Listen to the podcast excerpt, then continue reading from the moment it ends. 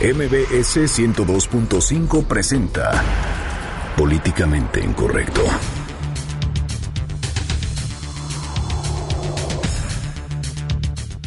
Suman seis personas halladas a la orilla de la carretera Isla Santiago-Tuxtla, en el sur de Veracruz. Estudiantes y catedráticos de la Universidad Veracruzana salen a las calles para pedir justicia. Esto tras el asesinato del estudiante Génesis de Yanira.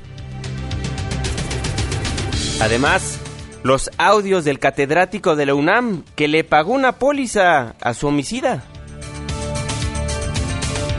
Y el presidente nacional del PRI, Enrique Ochoa, pide a la dirigencia nacional del PAN investigar los moches que pedía el exsecretario de gobierno de Atizapán, Juan Mauro Granja. En Twitter con el hashtag políticamente incorrecto y en mi cuenta personal arroba Juanma Pregunta estaremos al pendiente de todos sus comentarios. Y en estos momentos lanzamos la pregunta de este día. ¿Usted confía en las investigaciones de la Fiscalía de Veracruz? Y le tendremos los insultos, acusaciones, comentarios sarcásticos del segundo debate entre Hillary Clinton y Donald Trump. Bienvenidos, esto es Políticamente Incorrecto.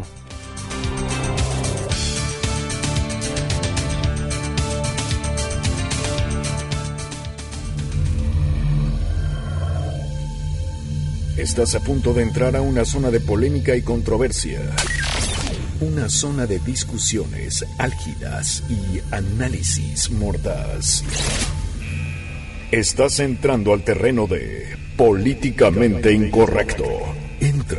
Bajo tu propio riesgo.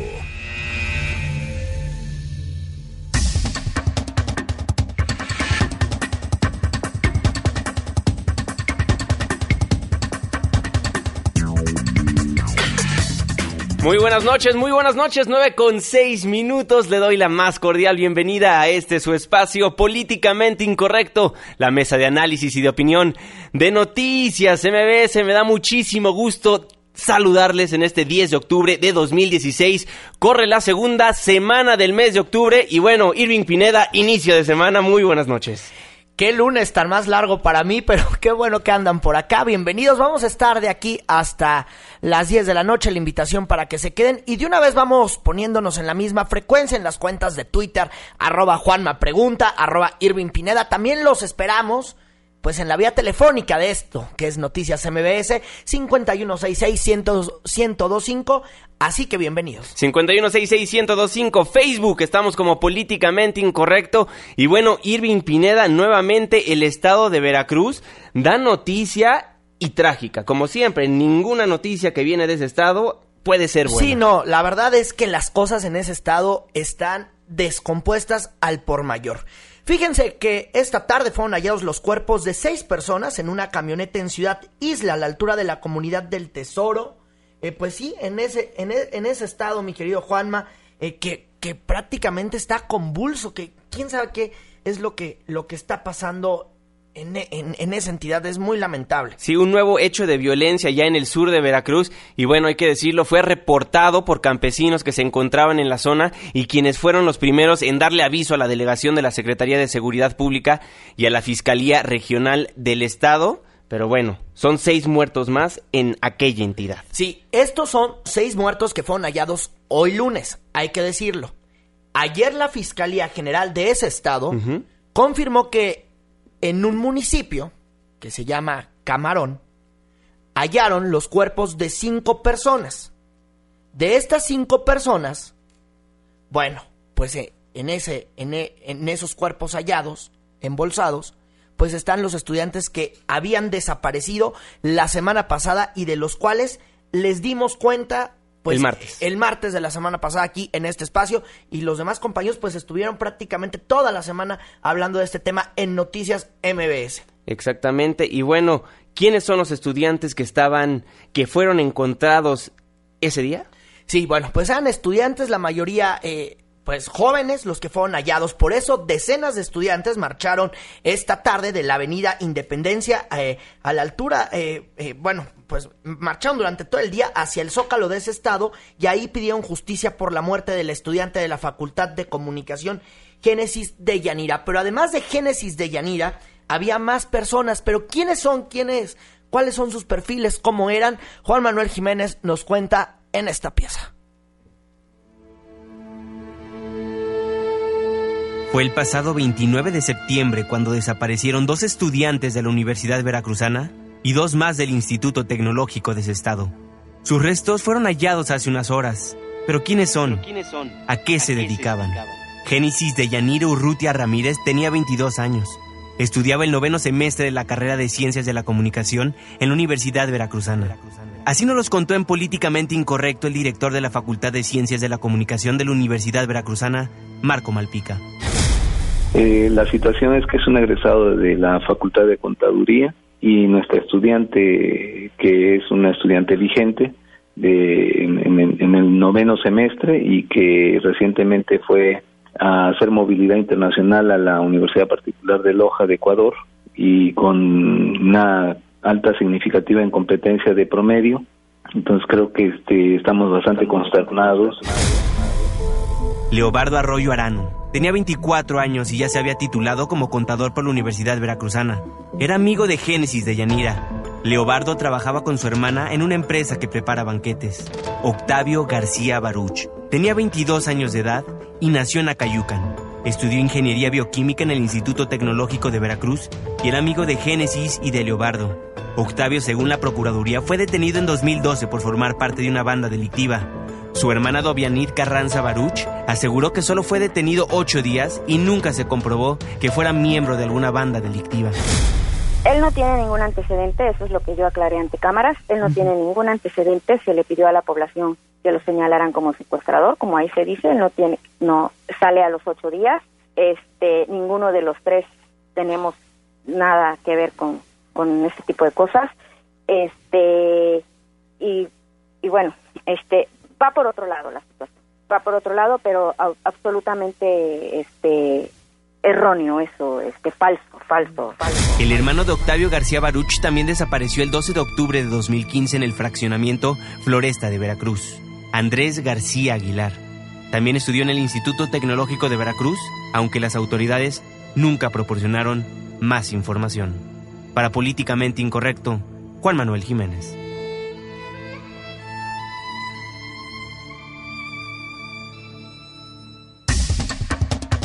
Bueno, pues ahí los perfiles de los estudiantes que lamentablemente fueron hallados el pasado viernes, pero bueno, se tuvieron que hacer diversas diligencias, Juanma, para poder identificarlos. Y bueno, es una noticia muy lamentable. ¿Ante qué escenario estamos viviendo en ese estado donde un día matan y al siguiente vuelven a matar? y al día siguiente también vuelven a matar. Se nos hizo importante en el equipo aquí de Políticamente Incorrecto hacer esa pieza como lo hicimos porque se nos olvida, muchas veces se nos olvida que son personas son personas, no son un número. No es un número como lo trata de ver, hacer ver el gobierno. Tratamos de hacer una recopilación de quiénes son estas personas que lamentablemente pues las encontraron muertas en bolsas de basura. Porque, reitero, no son un número, son personas que tienen familia, amigos, trabajos. Y bueno, lamentable lo que está pasando en aquella entidad, pero salió el fiscal Luis Ángel Bravo a decir algo más tarde. Sí, claro, bueno, ya el fiscal Luis Ángel Bravo, bueno, pues aseguró que la delincuencia organizada, pues, pues se investiga si son los autores de estos lamentables asesinatos de los estudiantes. Aquí lo que dijo. Existen muchos elementos eh, introducidos a la investigación que nos dan la, pauta de, cuestiones eh, de que los autores de este evento tienen que ver con, con bandas del, crimen organizado. Nadie está hablando de las víctimas, estamos hablando de los autores del hecho, que la forma de operar adminiculadamente con, con eh, indicios encontrados en algunos inmuebles inspeccionados y todo ello dio pauta incluso a que generáramos cita a la Procuraduría General de la República precisamente por los delitos que tengan que ver con su competencia, específicamente el tema de la defensa organizada. Bueno, ahí la voz de Luis Ángel Bravo, el fiscal general de Veracruz. Y bueno, también señaló que se investiga si la muerte podría estar vinculada con un, probable, una probable relación que pudo haber tenido Octavio García Baruch con la delincuencia organizada. Así lo dijo antecedentes se han manejado públicamente en relación a algunos asuntos en los que estuvo mencionado.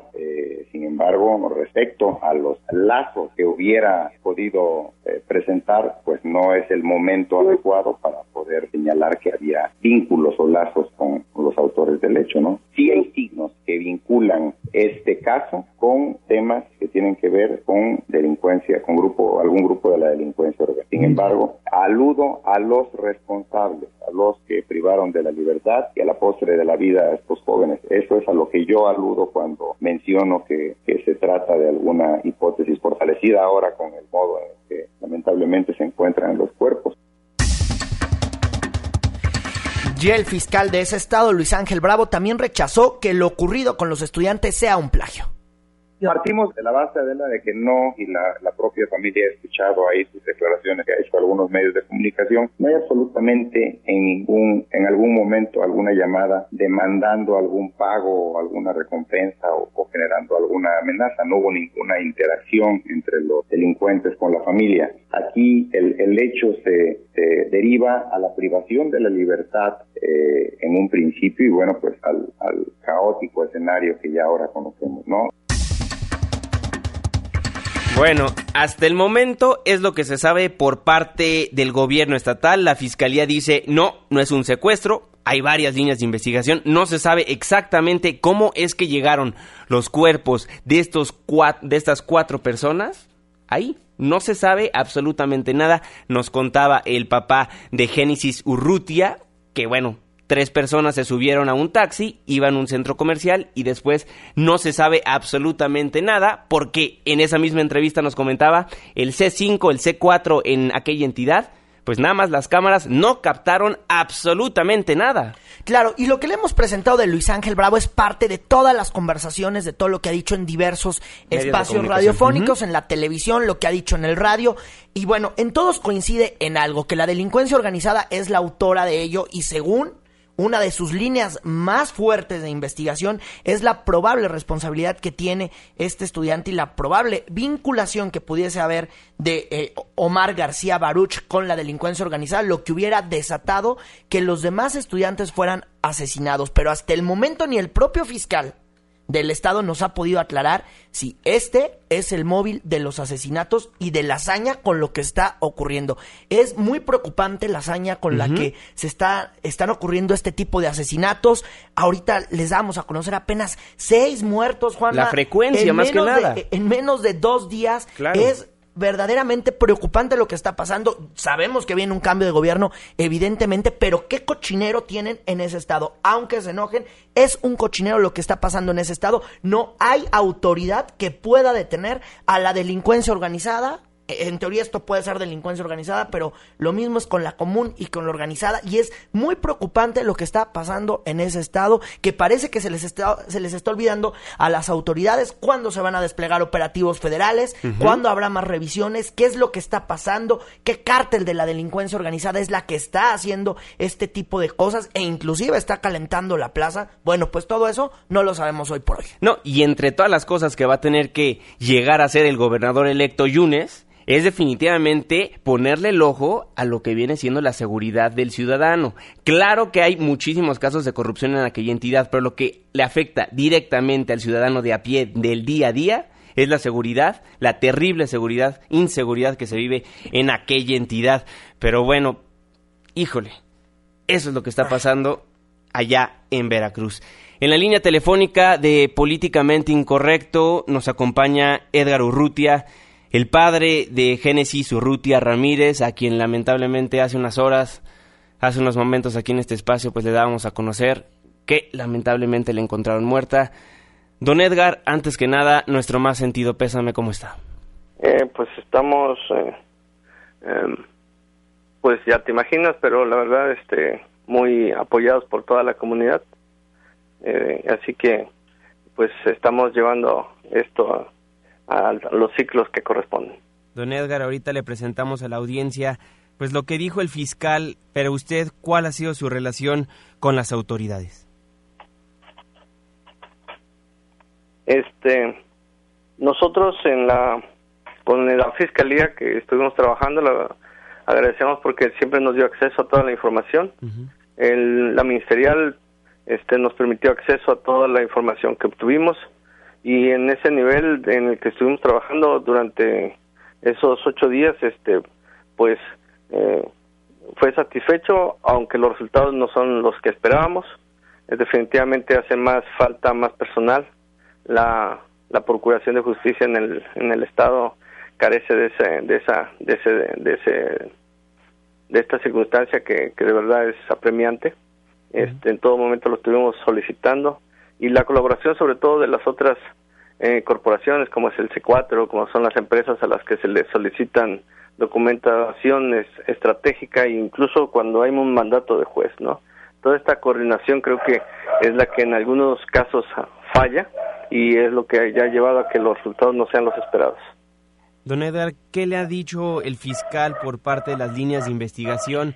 ¿Ya se sabe exactamente qué fue lo que sucedió?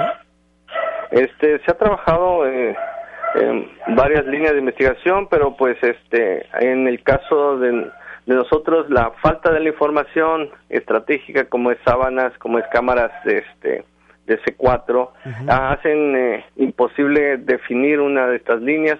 Este el, análisis de las sábanas nunca se realizó porque nunca se obtuvieron. Entonces eh, siento que hay un empatanamiento y así que no se puede definir ninguna de las versiones eh, o, las marcadas tendencias que pudiera tener el caso. Eh, preguntarle rápidamente, el fiscal también decía que la delincuencia organizada está, pues, fueron los que los autores de estos asesinatos. pues son aseveraciones generales, porque definitivamente en las actas no existe este referencia a ningún grupo. Yo creo que si tuviéramos o hubieran tenido definido un grupo, hubiera sido una forma de atacarlo, de atenderlo, de investigarlo, ¿no? Eso hubiera marcado una línea muy específica y probablemente la PGR hubiera, la PGR hubiera traído el caso que tampoco se dio. Entonces, este, ese, yo siento que es un tanto especulativo esta posición porque definitivamente ni se definió ni se atrajo por parte de las autoridades federales. Oiga, decenas de estudiantes marcharon pues para pedir lo que todos quieren, esclarecer el caso. Así es, la comunidad estudiantil está muy dolida y, por lo que seguimos oyendo en las noticias, este, las cosas no, no van a cambiar mucho, este, están, estamos, la comunidad sigue padeciendo esta inseguridad, este, es muy difícil este problema, necesita decisiones integrales, ¿no? Entonces creo que ya todo el mundo está esperando un cambio de gobierno que permita realizar unas nuevas estrategias para atender este problema. ¿Confía en la Fiscalía del Estado? Este, al nivel que trabajamos, este, fue muy colaborativo, lo que puedo decir, la verdad no podemos decir otra cosa.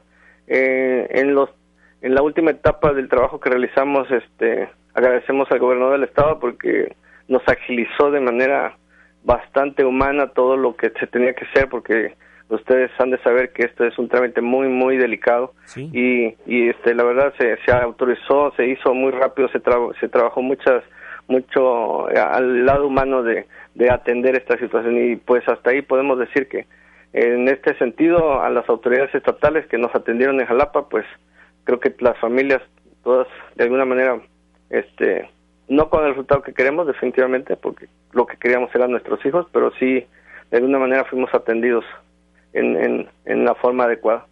Queremos más creo que eso definitivamente queremos este, seguridad para nuestros hijos, creo que todos, y que estos casos este, sirvan de una referencia clara para la ciudadanía de lo que es lo que queremos al futuro.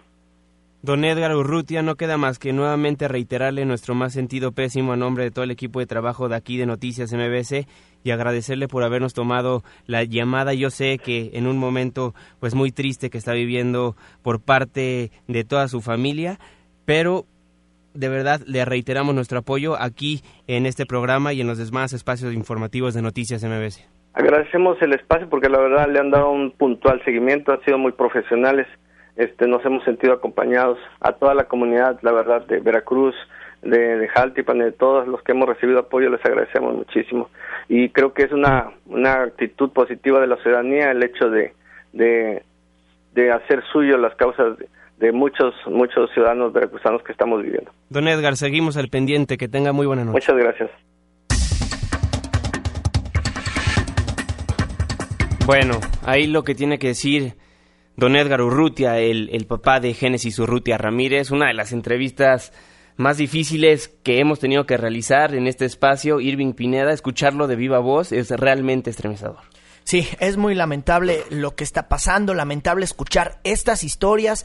Eh, ¿Qué fue lo que pasó? ¿Dónde se rompió el hilo para que la delincuencia organizada pudiera estar matando estudiantes? ¿Dónde se rompió el hilo para que los jóvenes se vincularan con la delincuencia organizada? ¿Dónde está el error para que hoy eh, estemos contando este tipo de lamentables historias? Pero fíjate que el terror en esta historia todavía no acaba porque la hermana de este estudiante que ha sido identificado como Octavio García Baruch, denunció amenazas justo cuando iba a identificar eh, los restos eh, de su hermano y aquí parte de lo que dijo a un medio local. En la ciudad de Jalapa, capital de Veracruz, perdón, la capital, este, estaba yo ahí y fue aproximadamente dos 3, 4 de la mañana en Avenida Ruiz Cortines. Yo, eh, mi amigo se, se, cruza para comprar unos cigarros a, a, una tienda de conveniencia. Yo me quedo parada esperando. Se me acerca un tipo de, de brazo a brazo, se queda a mi lado. No me voltea a ver, solamente me dice, lo voy a decir textual, me dice, este, te crees muy como tus hermanitos, sigue dando declaraciones y tú vas a ser la siguiente. Eso fue el día que yo fui a reconocer el cadáver de mi hermano. ¿Qué tal? Lamentable. Dovianit Carranza Baruch, hermana de Octavio García Baruch, uno de los jóvenes asesinados, pues sí, es amenazada cuando se trasladaba a Jalapa a identificar al cuerpo de su hermano. Sí, bueno, ahí parte de lo que ya ha dicho en diversos medios radiofónicos, de lo que ha dicho a los medios locales, es preocupante lo que está pasando. En teoría, eh, tenemos entendido que le habían ofrecido eh, las autoridades federales eh, pues seguridad, pero que al final no se la habían dado. Esperemos que ya en las siguientes horas se la den y no sean demasiado tarde. Y además, aquí hay un misterio sin resolver. Es en verdad que esta vinculación de Octavio García Baruch tiene que ver con estos homicidios, porque también hay que decirlo, eh, como lo contabas bien en la nota, su hermano también, eh, pues permanece en calidad de desaparecido ya desde hace un rato, es más, desde el 2015 tenemos entendido. Y, uno de ellos, Octavio, estuvo preso ocho días, no se le pudo encontrar a, relación alguna a, a la acusación que le hacían. Claro, algún, algún, como parte de, de, alguien relacionado al crimen organizado en aquella entidad o algún grupo delictivo en el estado de Veracruz. No se le comprobó nada, salió libre y bueno, lo que sabemos hasta el día de hoy, Dovianir Carranza es fue amenazada más bien por alguien, no sabemos por qué. Sí, claro.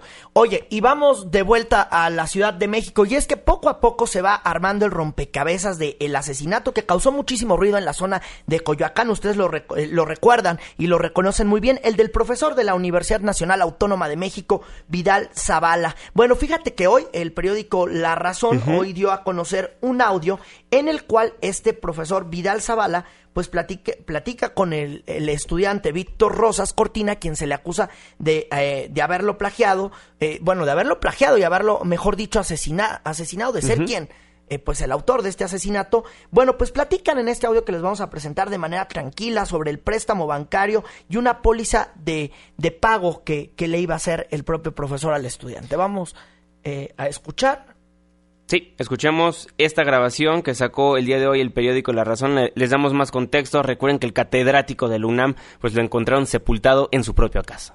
El compromiso está y si yo llegara a faltar, espero que no, tu dinero está depositado como te compro una bolsa a nombre por la cantidad y el dinero está garantizado.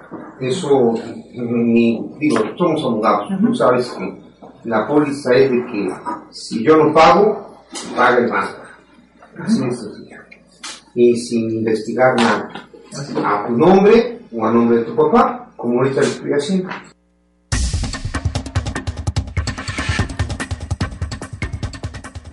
Bueno, ahí parte el audio donde el presunto asesino Víctor Rosas Cortina, este estudiante, pues comenta que lo estima mucho a él y a su familia. Escuchamos. Pero realmente usted lo estima mucho. O sea, yo quiero así, nos vamos a platicar arriba, nada más para afinar los detalles, porque usted es el que se va a comprometer conmigo. Yo sé, siempre hay un riesgo, siempre puede pasar algo, y yo, yo a su familia la quiero mucho como mi familia. Los estimo y los quiero. Bueno, dan a entender en este audio que tienen como un negocio, pero no se alcanza a entender de qué están hablando. Están hablando como en clave o la conversación que nosotros tenemos, que el periódico La Razón, mejor dicho, pues pudo obtener pues está a medias porque no se entiende de qué realmente están hablando este estudiante y quien también era su asistente allá en la Facultad de Derecho de la UNAM.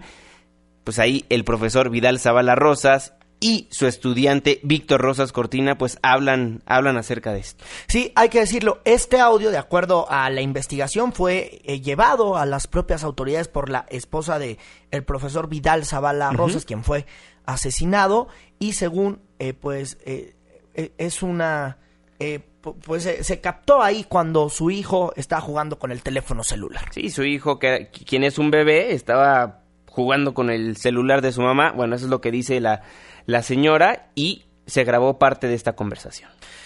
Bueno, pues ahí poco a poco se va armando esta investigación y ahora sí pareciera que esto tiene más que un tinte de seguridad, pues es un tinte personal. Exactamente. Oiga, y también se acuerda de los hechos violentos que se registraron pues la madrugada del pasado viernes 30 de septiembre allá en Sinaloa, cuando cinco elementos del ejército mexicano lamentablemente perdieron la vida y diez más resultaron heridos al ser emboscados por un grupo de, del crimen organizado porque trasladaban a bordo de una ambulancia a un presunto familiar de Joaquín El Chapo Guzmán, o eso es lo que se decía en ese entonces, y al día siguiente, el abogado de Guzmán Loera, José Refugio Rodríguez, pues afirmó que los hijos del capo no tuvieron nada que ver con este incidente y el día de hoy acudió el abogado a declarar al aceido lo que nos había dicho en días anteriores. René Cruz nos tiene toda la información. Adelante, René, muy buenas noches. Juan Manuel, muy buenas noches. El abogado de Joaquín El Chapo Guzmán, José Refugio Rodríguez, declaró este lunes en calidad de testigo por espacio de cinco horas ante la Subprocuraduría especializada en investigación de la delincuencia organizada sobre el deslinde que hicieron los hijos del líder del cártel de Sinaloa, Iván y Alfredo, en torno al ataque en contra de elementos del ejército mexicano registrado el pasado 30 de septiembre en Culiacán, Sinaloa. En entrevista a su salida del aceido, el litigante comentó que ante las autoridades reiteró lo dicho hace una semana y destacó que la PGR hizo lo correcto al citarlo a declarar. recibí una llamada telefónica eh, donde por conducto de un familiar de ellos se me pedía que manifestara ante los medios que no tenía nada que ver en los hechos, que eran ajenos por completo a ellos, que tenían una investigación imparcial y objetiva sobre ello, que, que si cuando su papá tuvo el, problema de la detención no habían, no habían hecho uso de la fuerza pública, menos que, que respetaban a, el trabajo de las autoridades. Bueno, es que la autoridad tiene la, tiene la obligación de investigar y como parte de la obligación de investigar pues, pueden llamar a las personas que estén adecuadas, entonces ahí estudiando lo correcto de llamarme. El tema fue exactamente esto, no, no hubo nada más. Fue un familiar de ellos, yo me reservé el, el nombre de la persona, tanto antes como en la entrevista. Asimismo, Rodríguez Núñez enfatizó que no ha recibido ningún tipo de presión por parte de las autoridades o de su cliente. Yo nunca he sido presionado por ninguna autoridad, no he sido acosado por ninguna autoridad. Vine porque tampoco, tampoco por nadie. No, no. Yo recibí, estuve en, en diligencia, recibí un trato cordial, muy amable. Pude estar más rato porque ustedes tienen más trabajo, pero todo, todo, todo normal y muy tranquilo. Y no, y para mí tampoco fue una molestia porque como abogado que, que, soy, pues sé que ellos tienen la obligación de investigar y tienen que llamarme. En otro orden de ideas, José Refugio comentó que aún no hay una fecha para que el juzgado decimotercero de Distrito de Amparo en materia penal resuelva en torno al juicio de garantías en contra de la extradición de Guzmán Loera. Juan Manuel, el reporte que tenemos, muy buenas noches. Muy buenas noches, René, muchísimas gracias por la información. Bueno, ahí lo más importante que pasa en materia de seguridad en, en nuestro país. Irving Pineda. Sí, oigan, ya antes de irnos al corte comercial, déjeme darle a conocer que la Sedena informó que dos militares murieron y uno más resultó lesionado después de un desplome cerca de ciudad, de una aeronave, obviamente, de Ciudad Victoria, Tamaulipas. La, la Sedena, bueno, pues señaló eh, que las primeras investigaciones arrojan que fue un accidente y no un atentado como manejaron algunos medios locales por la tarde. Y el día de hoy en Twitter le preguntamos, ¿usted confía en las investigaciones de la Fiscalía de Veracruz? El 100% de las personas que han contestado la encuesta nos dicen que no. Comentario de Andrea nos dice, confiar en esas investigaciones es como confiar en productos milagro, prometen todo y no hacen nada. Un abrazo, abrazo de vuelta. Arturo nos dice, esas comisiones, investigaciones son solo para dar tiempo a el asunto que se enfríe y se olvide. Ahí tenemos a Fidel Herrera, el cónsul que ahorita está en Barcelona, ex también gobernador de aquella entidad. Muchísimas gracias por sus comentarios. 5166125 arroba Juanma Pregunta. Y arroba Irving Pina. Hacemos una breve pausa comercial, pero no se vaya. ¿Qué pasó en los partidos políticos el día de hoy? Pues bueno, Enrique Ochoa nuevamente, gancho al hígado a, a su contrincante Ricardo Anaya, ahí en el PAN. Una pausa, ya volvemos.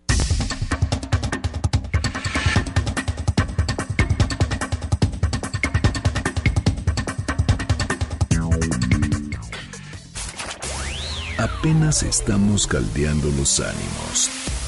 No se vaya, continuamos en Políticamente Incorrecto. Debate con nosotros, mándanos tu opinión por Twitter con el hashtag Políticamente Incorrecto o a la cuenta arroba Juanma. Regresamos.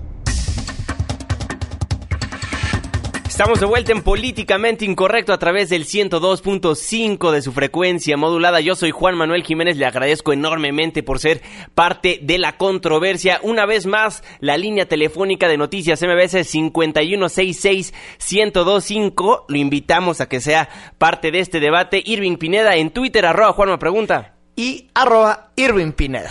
Oigan, pues fíjense que este fin de semana, lo decías bien al principio del programa, pues Vaya fin de semana que te aventaste, Irving Pineda, y entre las muchas actividades que te tocó realizar, pues fuiste a corretear a Enrique Ochoa, el presidente nacional del PRI. Sí, fíjate que, que me, di me di tiempo para corretear a Enrique Ochoa, y fíjate qué importante lo, lo que decía ayer Enrique Ochoa, que estuvo allá en Comitán Chiapas, habló de San Juan Moches, de nuestro querido San Juan Moches que tenemos allá en Atizapán de Zaragoza. Mauro Granja, quien fuera secretario de gobierno de Atizapán, ¿no? Sí, mejor conocido como, como Juan Moches. Bueno, déjeme decirle que, bueno, el presidente nacional del PRI, Enrique, eh, Enrique Ochoa, se pronunció a favor de que sea investigado al interior del PAN después de que aquí el empresario Alejandro Morfín nos dijo el pasado viernes que ya habían presentado una denuncia ante una comisión del Comité Ejecutivo Nacional Panista que se encarga de investigar a todos los, eh, a todos los militantes de ese partido que andan pidiendo moches. Vamos a escuchar a Enrique Ochoa.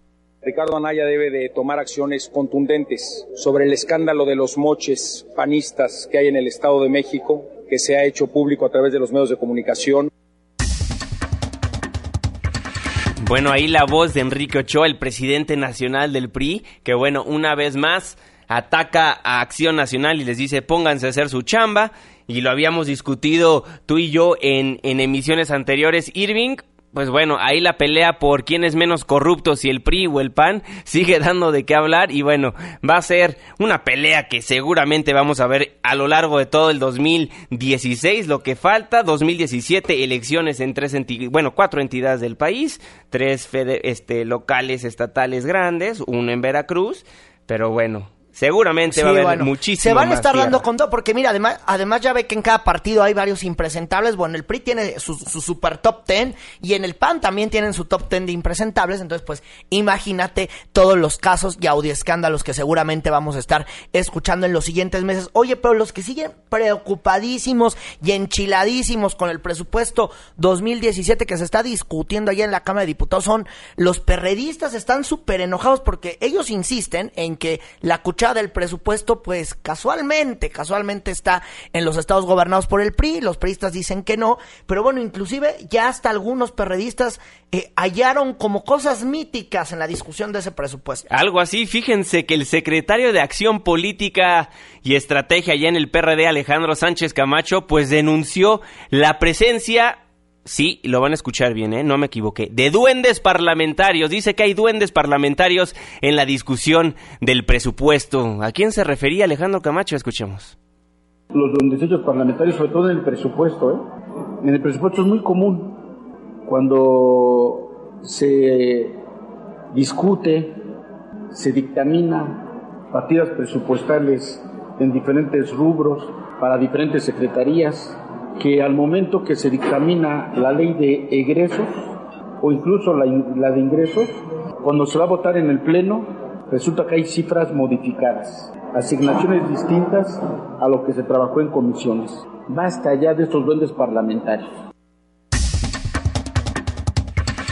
¿Qué tal? Hay duendes parlamentarios ahí operando el presupuesto pues, 2017. ¿quiénes son? ¿Quiénes son esos duendes parlamentarios? Es lo que más de uno se pregunta. Pues es que todavía no le han puesto nombre ni apellido, pero siguen siguen habiendo duendes parlamentarios como en cada como en cada periodo ordinario, dice Alejandro Sánchez Camacho del PRD. Pues bueno, ahí lo que pasó. Oye, este y además van a ser eh, Alejandro Sánchez Camacho, que pertenece a la corriente IDN, va a ir a Los Pinos un día de esta semana, todavía no nos ha confirmado cuál, a hacer un meeting de nueva cuenta fue de Los Pinos para rescatar la posibilidad de que no les vayan a bajar más dinero a la Ciudad de México en esto que es el presupuesto 2017. Mira, con todo lo que está pasando, con la marcha fallida que hicieron el jueves pasado, dudo mucho que alguien los reciba en presidencia de la República, porque a pesar de que ellos son los que obviamente hicieron el paquete económico 2017, quien se está encargando de todo es en la Cámara de Diputados. Sí, bueno, ya hay San Juan Ciudadano, jódase, ¿no? San Juan Ciudadano se jode, no, pues que alguien salga en los pinos, los reciba, porque también eso, estar padeciendo las marchas de todo mundo, También bueno, eso sí, también, ¿eh? muy O sea, que salgan y que ahí los orienten o los ayuden o los manden a la Cámara de Diputados, o yo no sé. Pues bueno, ahí el circo que se vivió por parte de los partidos políticos en nuestro país, pero el día de ayer cómo se dieron Donald Trump y Hillary Clinton en lo que más bien parecía pues un Lauren América más que un debate presidencial, pues le vamos a tener todos los detalles después de una pausa. Ya volvemos.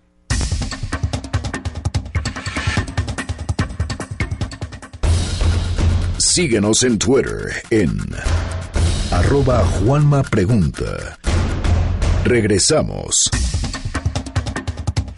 Estamos de vuelta en Políticamente Incorrecto. El día de ayer se llevó el segundo de tres debates presidenciales allá en la Unión Americana y bueno, Irving Pineda, pues los primeros minutos fue patético lo que lo que tan siquiera vieron mis ojos. Fíjense que el debate fue con un estilo de la Asamblea Comunitaria donde ciudadanos estadounidenses básicamente tuvieron la oportunidad de hacerle preguntas directas a los candidatos.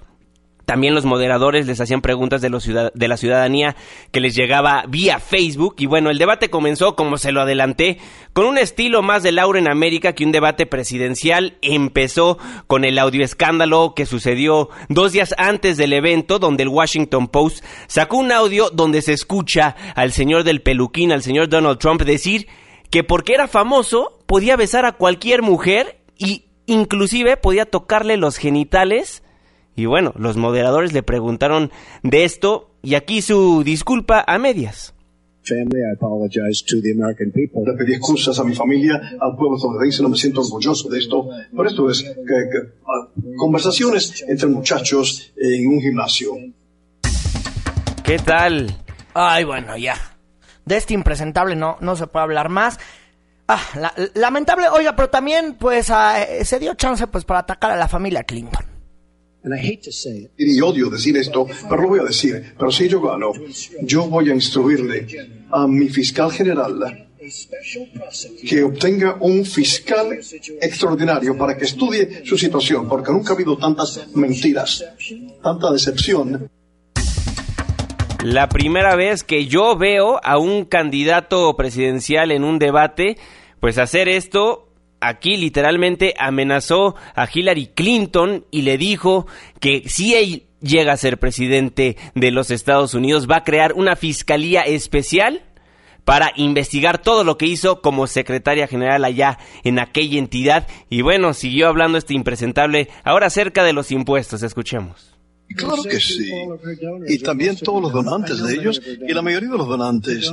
Yo conozco los donantes de ella, porque las personas que le dan todo ese dinero a ella lo quieren. Esta es la razón. Yo conozco el código fiscal mejor que nunca antes, que, que- que nunca cualquier otra persona postulada para la presidencia. Pues claro que lo conoce, pues cómo no lo va a conocer, Pues- es un defraudador fiscal el señor. Pues para violar la ley se debe conocer la ley. Oye, y luego ya doña Hillary Clinton se calentó y pues así le puso su estate quieto. Todo lo que han escuchado de Donald hasta ahora no es cierto. Sí, lo siento tener que repetir decir lo mismo, pero es él vive en una realidad alternativa. Eh, me sorprende escuchar a una persona que no ha pagado impuestos sobre la renta en 20 años hablando de lo que él va a hacer, pero yo les voy a decir lo que él va a hacer. El plan de él va a darle a los más ricos y a las corporaciones el mayor recorte impositivo que hayan tenido, más que incluso los recortes de Bush quizás por dos, el doble. Y bueno, que beneficiará a personas como él y a él y va a ser un gran regalo que les va a dar. Y, él habla de los recortes impositivos de la siguiente forma, pero va a subir entonces los, impuestos a las clases medias. Esto es lo que yo quiero hacer. He dicho que nadie que gana menos de 250 mil dólares al año, y esa es la mayoría de los estadounidenses, como ustedes saben muy bien, se le van a subir los impuestos. Bueno, ahí durante casi todo el debate, más de una hora y media yo diría, pues bueno, solo escuchamos Trump miente o Hillary Clinton mienten y ya fueron pocas las veces cuando realmente se dan propuestas de campaña para que la ciudadanía estadounidense pueda escuchar las propuestas y muchas de ellas fueron por parte de Hillary Clinton, una de ellas cuando habló que la Corte Suprema en aquel en aquel país pues tiene que estar equilibrada. Yo quiero eh, nombrar a un juez de la Corte Suprema que entienda cómo funciona el mundo, que tiene también experiencia de la vida real, que no solamente ha participado en una bufete importante y luego ha sido juez, sino que también han tenido más casos de los que normalmente se, se tiene, que entiendan lo que enfrentan las personas. Yo creo que nuestra, nuestra ley, la justicia está en la dirección errada. Bueno, y ya luego dijo que de ganar este impresentable, pues sí, no habrá lugar para que todos los habitantes de Estados Unidos pues sigan en ese país. Y creo que cuando uno mira las, las cartas que me llegan, muchas personas se preocupan que quizás no tuviesen un lugar en los Estados Unidos de Donald Trump.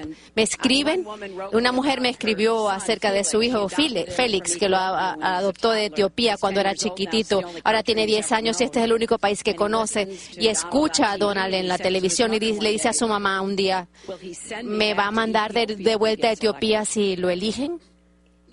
Bueno, los niños escuchan lo que se ha dicho para ir de, vuelta a la primera, primerísima pregunta. Hay mucho temor. Los padres y los profesores están hablando del efecto Trump. ¿Ha subido el acoso escolar? Bueno, y uno de los momentos que a mí más me llamó la atención de este debate fue cuando el señor Donald Trump pues confirmó que tiene diferencias ni más ni menos que con su compañero de fórmula, el candidato a la vicepresidencia Mike Pence, en un tema tan fundamental como lo es Siria, o sea, qué bárbaro. Y quizá también, yo creo, va a ser el primer debate cuando un candidato dice, ¿saben qué? No estoy de acuerdo con la persona con la que estoy compitiendo, o sea, qué bárbaro.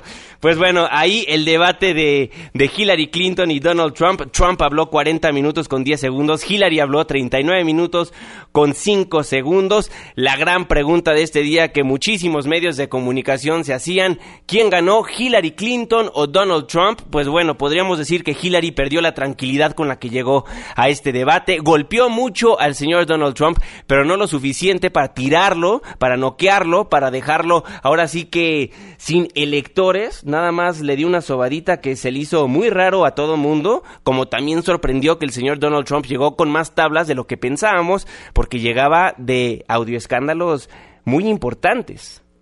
Sí, claro, bueno. Pero bueno, pero ya, ya, ya hablar de este ya nos pone muy de malas y más a esta hora de la noche. Exactamente, pero bueno, tendrán la oportunidad de verse las caras una vez más el 19 de octubre allí en Las Vegas. Aquí le estaremos informando puntualmente de ese tercer debate presidencial. Pero ya vamos a un corte comercial porque hablar de este señor del peluquín pues cansa muchísimo porque pues es, sí, un impresentable. Oye, y hablando de cosas impresentables, se incendian los celulares de Samsung. Nos cuenta el señor Pontón acerca de esto al regresar. Una pausa, ya volvemos.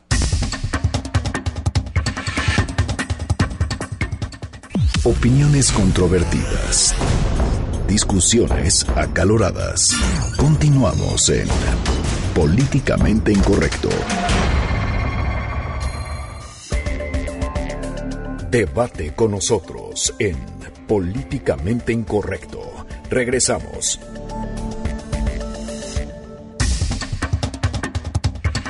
El experto de políticamente incorrecto en tecnología, José Antonio Pontón, en la línea telefónica. Señor Pontón, ¿cómo está? Muy buenas noches. Bien, ¿tú qué tal? Bueno, pues platicamos de las explosiones del Galaxy, ¿no? Oye, qué, bárbaro, ¿qué es lo que está pasando? Qué barbaridad, qué terrible situación la que está pasando la, la empresa coreana. Pues eh, hace un par de meses, bueno, no, ni, ni, meses, este, por ahí de finales de agosto, eh, después de un mes empiezan a haber casos de estos 35 teléfonos que pues no explotaban, como más bien como se, incendiaba la batería, ¿no? y quedaba inservible el dispositivo. Obviamente, pues sí, un poco peligroso, sin duda alguna. Y, y entonces dice la marca, pues saben que regresenlo y les vamos a dar uno nuevo. Pues resulta que los nuevos, supuestamente, la nueva generación de Note 7, pues siguen explotando o se siguen incendiando. Entonces el caso es que ya, ATT, por lo menos en Estados Unidos, dijo, ¿saben qué? Tráiganme su teléfono, yo se los cambio por la marca que quieran, porque antes se los cambiaban por uno de la misma marca con características similares o especificaciones técnicas similares. Ahora dice AT&T Estados Unidos, tráiganmelo y cámbienselo por la marca que ustedes quieran, pero ya, ¿no? No no, no hay problema. Y ahora resulta que la coreana Samsung dice, ¿saben qué? Ah, esténse quietos todos, voy a digamos que el statement que mandaron fue como muy eh, políticamente correcto, ahora sí, fue como diciendo, no, bueno, vamos a reagendar la producción de estos equipos. Eso quiere decir que ya no, ya no lo están haciendo.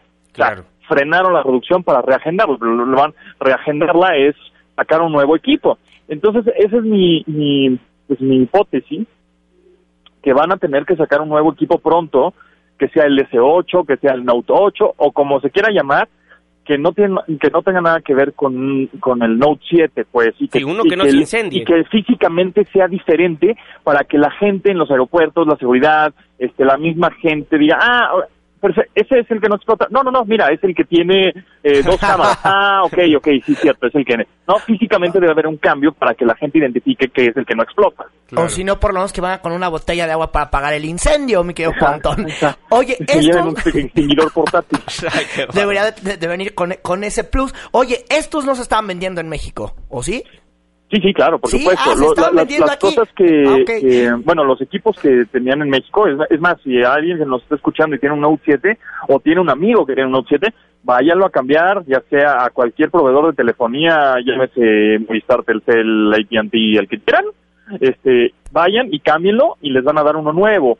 Ahora, eh, ya no les van a dar un Note 7 nuevo, ¿no? ya les pues van a dar algo, algo similar, este, pero sí, más vale que lo cambien, mejor, y a partir del 30 de septiembre eso es lo que está pasando, así que pueden ir, cambiarlo y sin ningún problema les tienen, que dar uno igual, similar, pues, ¿no?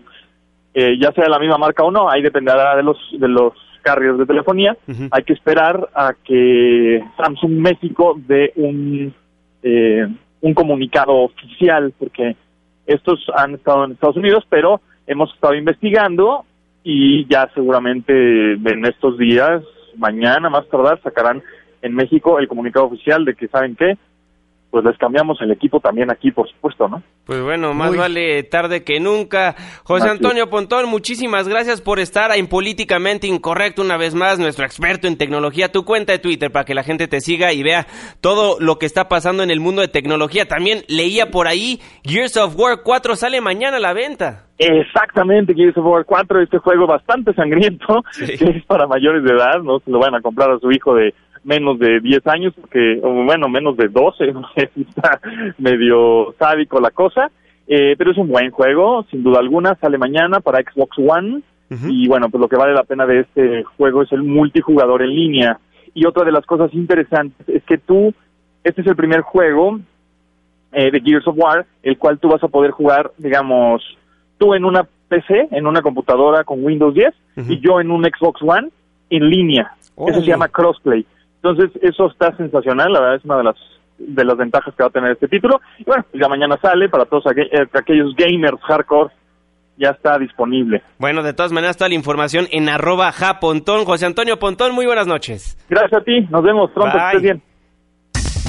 Irving Pineda, también me tengo que despedir de usted y de todas las personas que nos hacen el favor de sintonizarnos aquí en Políticamente Incorrecto. Buenas noches, Irving. Muy buen inicio de semana a todos y mañana nos escuchamos por acá. A nombre de todos los que formamos Políticamente Incorrecto, se despide de ustedes su servidor y amigo Juan Manuel Jiménez. Que tengan un excelente inicio de semana.